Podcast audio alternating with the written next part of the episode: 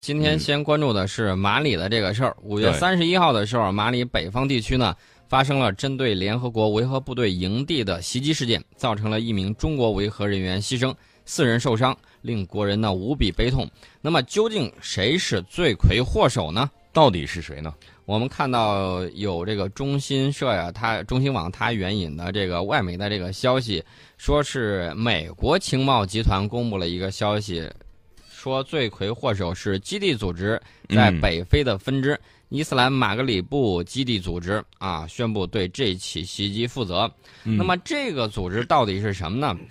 二零一二年之后，这个嗯马里的局势呢就比较混乱，马里就陷入了乱局。外因是这个利比亚卡扎菲倒台之后，然后这就有一种这种波浪的这种效应，权力对形成一个真空，地区权力陷入真空之后，安全形势就失控了。那么大量的武器，还有这种有作战经验的这种官兵呢，就四处乱流动。嗯四处流动，这也就是恐怖主义的这种外溢。那么内因呢，主要是这个马里，他这个图阿雷格人上层贵族呢，曾经长期和法国殖民者跟他们合作，嗯在一九六零年这个独跟这个一九六零年独立的这个马里政府呢，长期敌视，后来多次呢发动这个叛乱，嗯，就等于说是既有外部流动过来的这种武器装备，又有这种富有经验的这种作战人员，再加上它本身就有内部矛盾，所以说呢，几相结合在一起，然后呢，它这个就是它目前的这种情况。非常的乱哈。对，所以在在这样的一个背景下，恐怖组织就非常的活跃。对，而且往往跟这个基地组织有关。这个基地组织呢，它一看在这个中东这块儿待着，确确实实比较难办，有时候发展的时候不太好，它怎么办呢？就把触角伸向了非洲。嗯非洲的这个北部，然后非洲的西部，他把这个触角呢都伸过去，伸过去之后呢，当地跟这个一结合，嗯然后呢就造成了很多的这种恐怖袭击事件。然后呢，我们看到这个前一段时间，这个法国跑到这个马里去维和，然后呢，我们也看到法国甚至他非常精锐的特种部队在那儿也是折戟沉沙啊、大家也如果有印象的时候，应该能够想起来。大概是两年前的时候，这个法国出兵马里，然后呢，他这个特种部队的一个军官嗯，然后呢被击毙，然后他随身所携带的这个武器装备摊在了一块地布上头。我们看呢有这个随身携带的 MP 七，呃，还有使用的这个呃突击步枪，以及这个成沓的弹夹呀、还有这个作战背心儿都在那儿摆了一地。呃，所以说呢，这个地方大家可能会觉得，呃，怎么就这么乱？嗯原因就在这里。从这个九二年到九八年的时候，肆虐阿尔及利亚的这个叛乱分子里头呢，延伸出来了一个跨国的恐怖犯罪组织，就在这一片儿。嗯他们这个跨国恐怖犯罪组织呢，为了拿到相应的这种资金，呃，你看它表面上它是叫这个基地组织北非分支，嗯其实呢跟这个是有千丝万缕的联系。他们通过这种毒品走私呀，还有这个军火等等，筹集他们相关的这种经费。都是嗯非法所得。对这个马里的这个恐怖组织呢，呃，比较多啊，什么样都有，什么伊斯兰卫士啊、西非统一和圣战运动啊，还有这个伊斯兰马格里布基地组织啊等等，嗯，还有这个叫什么血誓血营誓营，啊，就这一类的，他们呢跟他都有这种关系，相互之间呢有这种人员的这种往来。呃，比如说我们提到这个血誓营，他这个嗯头头呢就曾经是这个呃嗯伊斯兰马格里布基地组织的创始人之一。到二零一二年的时候自立门户了，就带了一票人自立门户。嗯自立门户之后，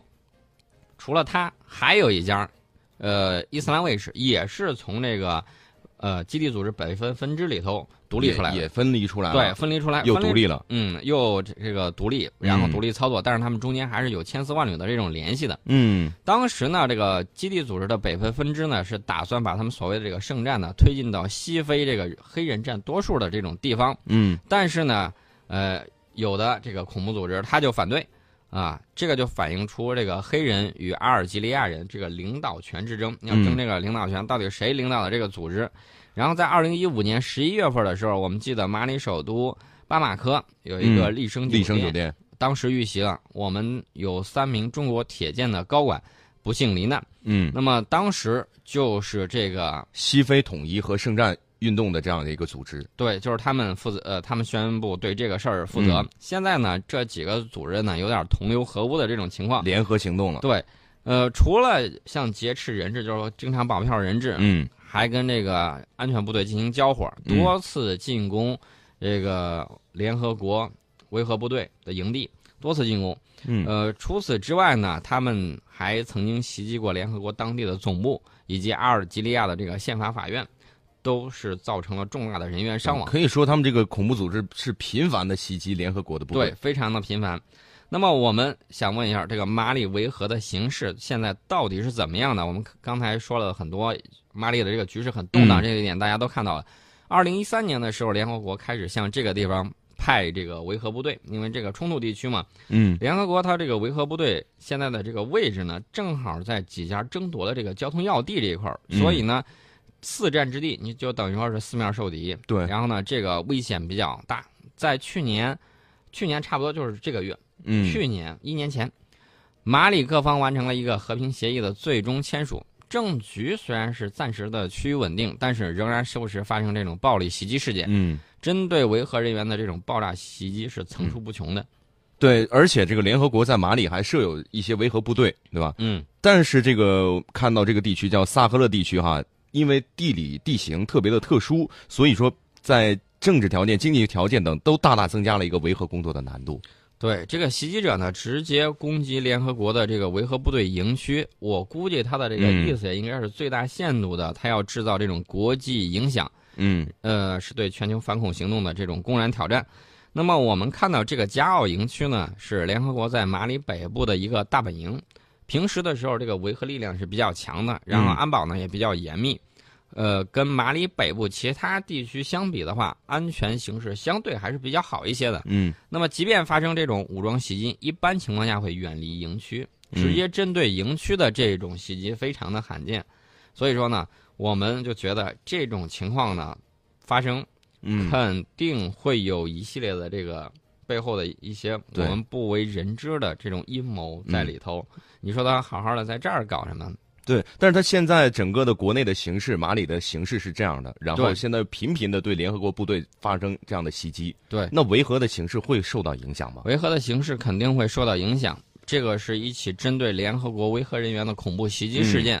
呃它的这个手法呢，我们会在另外的节目里头专门给大家说一下。另外呢，他山之石可以攻玉，因为美国在这个伊拉克、在阿富汗经常面对这种恐怖袭击，嗯然后呢，他有很成熟的这种防范的经验。呃，我觉得我们可以在这个顶上给大家再说一说。呃，我们今天呢，主要是分析一下它到底这个是什么情况。我们呢对这个事儿予以强烈的谴责。呃，上一次这么搞的，针对我们人员这么搞的是斯里兰卡的猛虎组织，现在坟头的草已经好几尺高了。我觉得我们也应该干点什么，比如说某个部落武装，比如说合作一些农机具啊，嗯派遣一些农业专家去指导指导。嗯就这样，我基本上大概就是这个意思，大家就能够听得懂。因为这个幺零七幺零七火箭炮啊，有很多人觉得管子一卸跟农具没有什么区别，这是我个人的一些观点啊。呃，这个事儿呢，我们暂时先说到这儿，我们再看另外一件事情，就是菲律宾。嗯呃，菲律宾， 我其实觉得有点儿啊有有有些东西不可思议。我们这个中国台湾地区那波儿这个领导人，你发现没有？刚一下去嗯啊，一下去之后他们就要清算。这菲律宾呢，跟这个都差不太多。也也差不多。这个说阿这基个诺最近对，阿基诺现在有这个受到指控了，嗯说是阿基诺受到叛国罪的这种指控。那所谓的叛国罪，其实跟这个黄岩岛有关系。对，嗯然后呢，跟中国的黄岩岛他要扯上关系，扯上关嗯系，这个阿基诺呢就甩锅，这嗯也是甩锅的高手，他把这个黑锅直接推给美国了。他说、嗯这原因就怨美国当年介入他们来了，我才走的，对我才我才撤离的。对，他说因为美国介入，他才撤离的，所以说嗯呢，把这个黑锅整个儿给抛给了美国。那么也许最终啊，这个叛国罪可能不嗯会成立，但是呢，这个阿基诺是面临着非常严重的指控。指控嗯，对呃这。个罪名是非常大的，成除立了不这个成立叛国罪、嗯间谍罪，还有什么加速支出计划中违宪使用资金等等问题，嗯，你们自己内部的事情我们不干涉啊，好好清算一下他，看看他那几年蹦的那么高，是不是得到了某些国家给予的好处？我觉得这个还是应该让菲律宾自己认真、认认真真的查一下。呃、好嗯好算算。对他做的这些事情，其实是在损害菲律宾的这种利益。嗯，呃，所以呢，我觉得这个菲律宾的新一任总统，呃，杜特尔对特，对，杜特尔特呢对这个阿基诺三世应该好好调查但一下最。近我看到很多文章，一直不管很多国家，就咱们周边的很多国家都在说杜特尔特这个有一些正面的报道，也有负面的报道，嗯所以我个人认为还是听听其言言观观其行。嗯， 不能说他说了什么之后我们就信了。这些人呐，说句实在话，这个经常反复前后矛盾。嗯你要是跟他较真儿，我觉得那你今天肯定是出门没有看黄历。认真我就输了。啊，对。呃，现在呢，我们说到了这些情况，而且呢，在几天之前呢，我们说到了菲律宾在和他内部的这种反政府武装进行交战，呃，菲律宾内部也有这种极端组织，嗯啊，我觉得它跟这个基地组织甚至是有一定的联系的。嗯反对恐怖主义，如果你打不赢的话，你可以请求联合国让中国派兵帮你去维和。联合国前几天不是说了嘛，说想希望中国这个能派八千维和部队，然后呢帮助进行维和。我觉得菲律宾啊、应该明白一点，打击恐怖主义是每个常任理事国非常重要的一项任务。责任，对，然后呢，你自己如果是搞不定的话，你可以请求一下，给联合国打一个报告。嗯呃，除此之外呢，我觉得这个阿布查耶夫武装跟这个里头的这个联系应该好好调查一下。我们说到这儿的时候，得提一下这个极端组织 IS，嗯，因为这整个一整套，你包括这个基地组织也好，包括极端组织 IS 也罢，都是恐怖主义，都是恐怖组织。嗯那么现在呢，在伊拉克，伊拉克这块儿打得正激烈呢。伊拉克政府军在六一儿童节之前打了一整周，嗯打了一周之后，控制了距首都巴格达五十公里的费卢杰市周边的这个城镇对，啊，开始向市区发动这种总攻。说是伊斯兰这个 IS 的这个败局是难逃了。那基本上是这个样子。但是呢，嗯，呃，伊拉克国内政局不稳，否则的话，他也不可能容忍说啊他再不容忍，他再抗议，土耳其的军队还是在伊拉克的国土之上赖着不走。那么他的这个国内政局不稳定呢，伊拉克政府就很难形成这种合力。它还有一个城市摩苏尔，这是伊嗯拉克第二大城市，摩苏尔这块儿也是被占着的，所以说呢，他现在一点一点的往前走，先把这个费卢杰给拿下来，回头再回嗯师，看看能不能把这个摩苏尔再给收复。这个费卢杰在这场战争中的意义是什么？这个意义就，你想一想，它是嗯这个非常大的一个城市，然后你如果把它给控制住的话，一个是救民于水火，另外呢、哦还有一点就是相应的这种税收啊，相应的这种建设。嗯伊拉克啊现在你看看北边儿，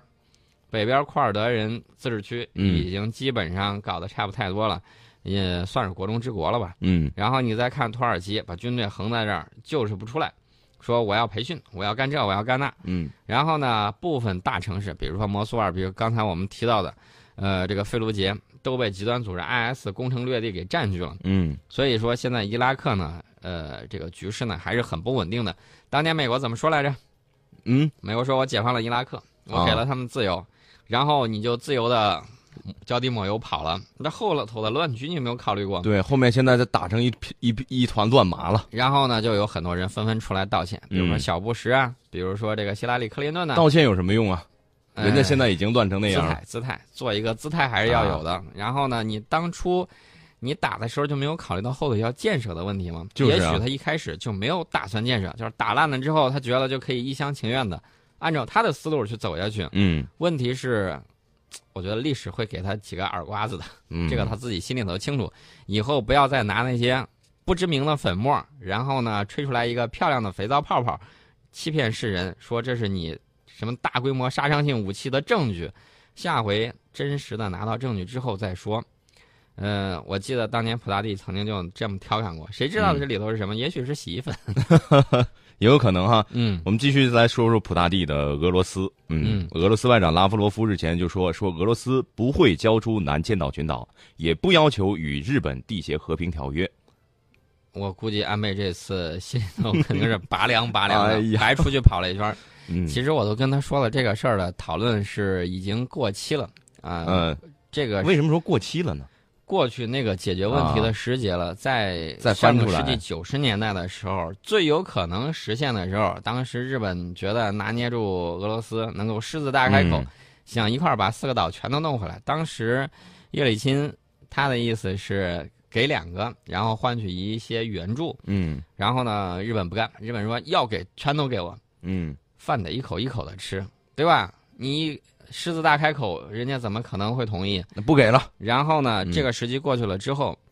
普大帝肯定是不会在这个紧要关头放弃一寸领土的。嗯，普大帝有一句名言说：“俄罗斯虽然很大辽阔很，大，但是很大没有一块领土是多余的。对，但是没有一寸领土是多余的。嗯他是这么说的。那么在这个时候，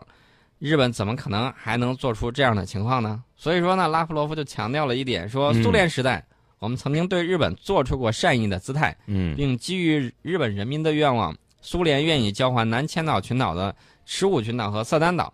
但这种情况的前提条件是日本必须承认二战结果，但是嗯他没日有方承没有这样的嗯意愿，所以呢，拉夫罗夫就说了，俄罗斯现在和将来都不会交出南千岛群岛。俄方也不要求日方与俄罗斯缔结和平条约，你爱咋地咋地，以后嗯别拿这个东西再给我们说事儿了。宋老师现在觉得安倍他该怎么做了？安倍这绝对对安倍的这个打击外非常交大呀外交这个路线来说，绝对嗯是一个让日本在野党，呃，能够拿来当靶子的东西对啊！我觉得赶紧上去， 一人来一对，而且现在嗯就是在日本的内部，安倍是被提了一个不信任案，在外部对这个外交又非常失败，这整个的以后的走向，我们觉得还是有有看头的。嗯，还是比较有看头的。看他这个三支箭啊，嗯我一直在说这个三支箭的问题。其实呢，今天有一个啊朋友在意大利的一个朋友，嗯他就说，呃，说早上的时候很早啊，六点多的时候，他就说啊，早起的鸟儿有虫吃啊，啊要把这一句话当开头。然后呢？刚才我一忙给忘了，啊现在想起来了，重新提一下。其实昨天晚上我玩了一个狩猎的游戏，哦，三支箭，三支箭。呃，我射出去两支，全都射到野猪的屁股上去了。哦， 但是要是能射住野猪，吃到野猪肉也行，就怕是什么也射不着，最后没有东西回来吃，那就不好玩了。嗯。其实我们这是一个隐喻 啊，大家明白，嗯你懂得。对，我们接着说这个关于俄罗斯方面的事情。乌克兰问题三方联络小组又嗯举行会谈了，结果又是什么也没有，达不成任何协议。嗯现在这问题呢，暂时就僵在这里。欧安组织的特别代表呢，给媒体透了个风，说会谈呢仍然是从各分组会谈开始，政治问题分组讨论乌克兰东部民间武装控制区的地方选举事宜，经济问题分组呢讨论重建铁路基础设施，恢复供水供电，还有供老呃供供电以及这个养老保障这些问题。那么人道问题呢，呃，围绕着这个交换人质继续去谈判，嗯但是没有取得进展。因为大家这可嗯大家可能会觉得，这这说了一圈不是等于没说嘛？但是嗯我们也有看到，这个顶上呢是俄罗斯和欧洲关系的这种缓和。嗯，你看到他最起码他坐下来再谈，对而不是拿着武器去跟你谈。对，而不是避而不见，两边对连见面都不见。所以说呢，虽然嗯人道问题暂时没有取得进展，但是我们看到这个最起码是在讨论铁路基础设施的这种重建的问题，嗯恢复供水供气的这个问题。所以呢，我觉得和平还是可以期待的。是呃，另外呢，这两天美国抛出来一个东西，说什么呃，说轨道炮轨道炮？啊，电磁轨道炮。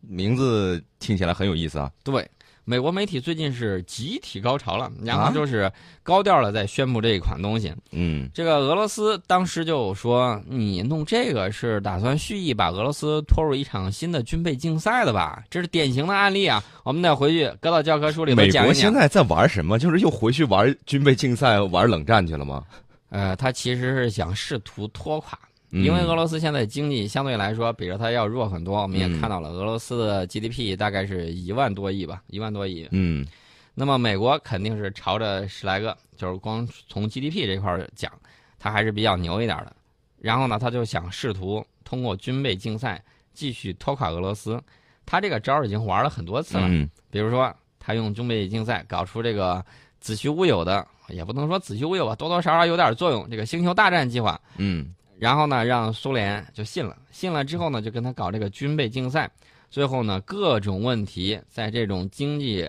扛不住的情况下，各种问题集中爆发了，再加上内部的这一些比较，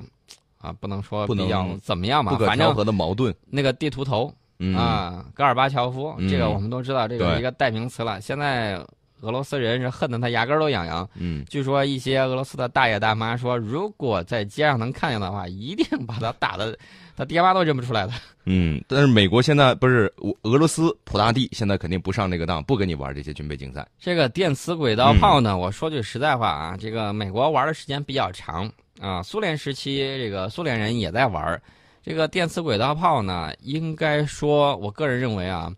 中呃中国和俄罗斯的技术相比着美国还是要成熟一些的。嗯美国，你看他一弄啊，屁股后头冒火，嗯然后呢崩出来一个弹丸，说我这个电磁轨道炮特别牛，特别厉害。那我想问一下，问一个问题啊，嗯这个电磁轨道炮，顾名思义啊，嗯，全程用电磁加呃加速的，对，嗯，用电磁力加速。你既然用电磁力加速，那么你为什么要赋予你这个弹丸一个化学能？你看到后头嗯冒火，明显是炮弹崩出来的。对，你为什么通过这个东西再进行一次加速呢？嗯也就是先拿这个加速，然后再用电磁轨道炮加速。那么你这个技术明显是不够成熟 的呀，是啊，你你为什么不全程都用电磁加加速呢？所以呢，这个俄罗斯看了之后，嗯大概意思就是，呵呵，你这个弹丸看着怪大，啊其实你后头喷火是怎么回事儿？然后我们一看，大概情况就是什么呀？嗯说这这屁股冒火，俄罗斯已经说过，说啊你这弹丸大归大，问题是不咋地啊，呃，没有什么太大威力。不是没有太大威力，反正威力也挺不错的。嗯你放那儿，我们看到有好多层的这种铝合金板，嗯然后大概有呃半拃这么厚，嗯好几块儿。哎，过去之后直接击穿了，威力还是相当不错的。啊，呃，但是我们就看到说全程全程电磁轨 道，这一点呢就很多问题。所以呢，美国现在自己我们在讲它的军舰的时候，还想嗯搞这个。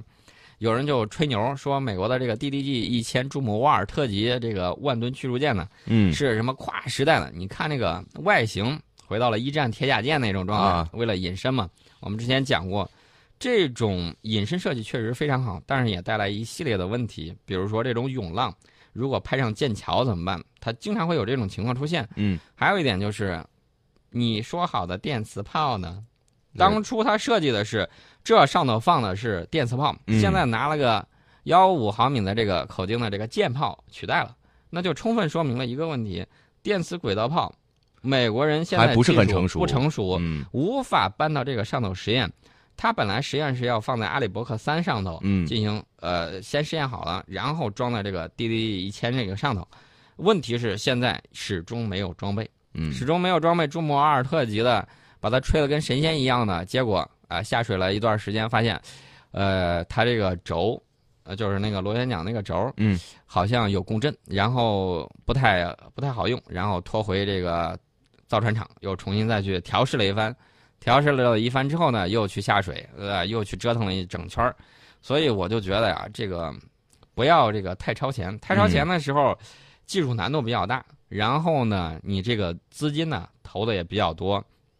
美国当年搞这个五库舰计划的时候，它针对的是什么？针对的就是，呃，全世界没有它的对手，然后它大量装备这种导弹，然后它过去哗把你揍一顿就完了。但是后来没有想到的是，中国海军突然就大发展起来了。嗯，就突然就强大了，对，然后呢，他就很郁闷，说这个走不过来不哎呀。太适合搞这个事儿啊，怎么办呢？嗯呃，所以朱姆瓦尔特呢，现在他们想来想去啊，三艘暂时先放到这儿。嗯。